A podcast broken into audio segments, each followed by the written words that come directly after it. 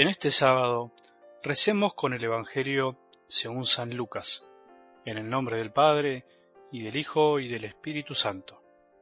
Jesús dijo a sus discípulos, Tengan cuidado de no dejarse aturdir por los excesos, la embriaguez y las preocupaciones de la vida, para que ese día no caiga de improviso sobre ustedes como una trampa, porque sobrevendrá a todos los hombres en toda la tierra.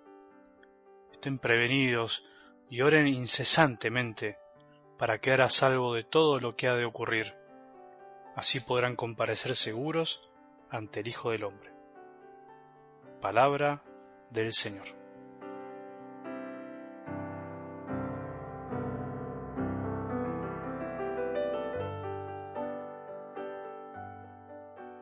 Mientras, como cada fin de año, una especie de fiebre consumista epidemia de deseos de comprar y comprar. Quiere invadirnos por un lado y por el otro, a medida que se acerca la fiesta más tierna de nuestra fe, la Navidad, mientras millones de personas en este mundo, incluso vos y yo, nos deshilachamos en cansancio para ver cómo compramos cosas más baratas y ofertas creyendo que necesitamos todo lo que compramos, mientras salen fotos en los diarios de gente que se pelea por llevarse algo más barato y mejor que lo que tenía, no sabiendo bien qué va a hacer con lo anterior que en realidad ya no es tan viejo, mientras al mismo tiempo hay mucho sufrimiento en el mundo pero se olvida. Y los medios de comunicación nos bombardean con ofertas y descuentos de todo tipo y color para endulzarnos el oído consumista y convencernos de que teniendo esto lo otro estaremos mejor. Este sábado, en algo del Evangelio, casi como una ironía de la providencia divina que quiere, entre comillas, salvarnos, pero en serio, de tanta anestesia mundana, aparecen estas palabras de Jesús como un anillo al dedo, al corazón de los creyentes pero que finalmente se lo pondrá quien quiere ponérselo, quien sabe escuchar. Te animo y me animo como siempre a que nos examinemos, a que de algún modo nos midamos la fiebre del consumismo y que nos animemos a ponernos el termómetro de la fe, para ver hasta dónde nos llega la temperatura consumista y si nos estamos adecuando a esta realidad que nos invade. Muchas veces movidos por una enfermedad oculta que nos engaña y nos hace creer que necesitamos siempre algo distinto para poder subsistir y para poder estar mejor.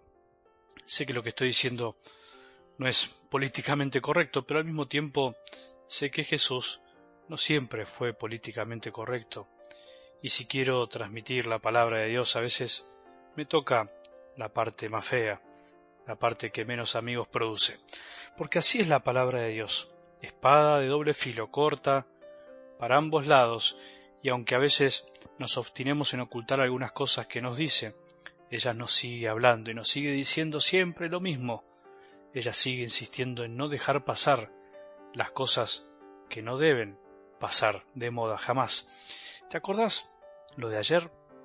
El cielo y la tierra pasarán, pero mis palabras no pasarán.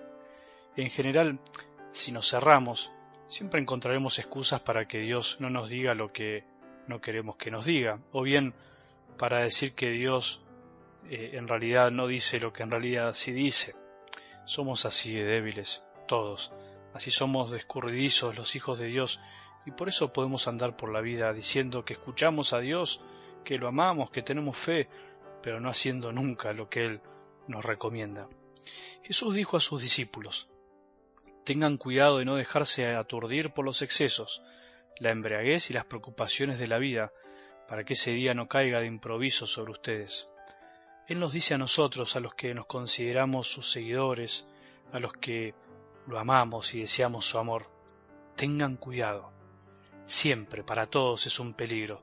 Imagínate si hace dos mil años Jesús tuvo que advertir sobre los excesos, sobre la embriaguez y las preocupaciones de la vida, que las sabía, pero hoy qué podríamos decir sobre lo que vivimos, porque hoy sobreabundan estas cosas. ¿Qué nos queda para hoy? ¿No crees que estas palabras son más actuales que nunca? ¿No habría que escucharlas con más corazón que nunca? Los excesos nos aturden, no nos dejan oír y escuchar la dulce voz de Jesús que nos dice tengan cuidado. La embriaguez de todo tipo, las del alcohol y drogas, pero también de todo aquello que nos hace perder la capacidad de razonar, de pensar bien, de ser sensatos y mirar un poco más allá, de encontrar tanta bondad dando vueltas y de ocuparnos de cosas que nos harían mucho mejor de lo que a veces elegimos.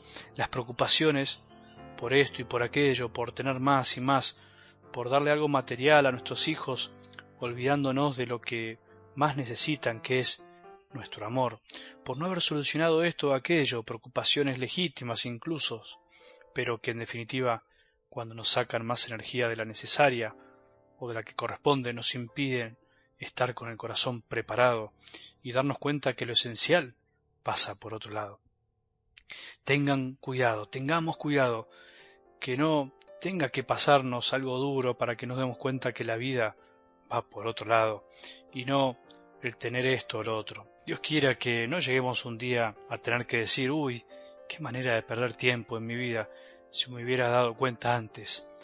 Gracias a Dios Padre, como sacerdote Jesús siempre se encarga a veces en la semana de enfrentarnos con el dolor y la muerte de una manera u otra, nos despierta de esta fiebre consumista que también nos quiere atacar a nosotros y por qué no decir que ya nos invadió el corazón. Es un regalo poder estar siempre cerca del dolor, aunque duela. Una vez me acuerdo estando en un momento así, en un responso de una niña muy pequeña, mientras rezaba por ella y especialmente por sus padres, le pedí también a Dios que me diera gracia de conmoverme, de que el dolor no me pase por encima sin hacerme nada, para saber estar al lado del que sufre y dejar de pensar un poco en mis cosas y en lo que tengo que hacer. La madre y el padre de esa niña me conmovieron solo por verlos, aún sufriendo una marea indescriptible.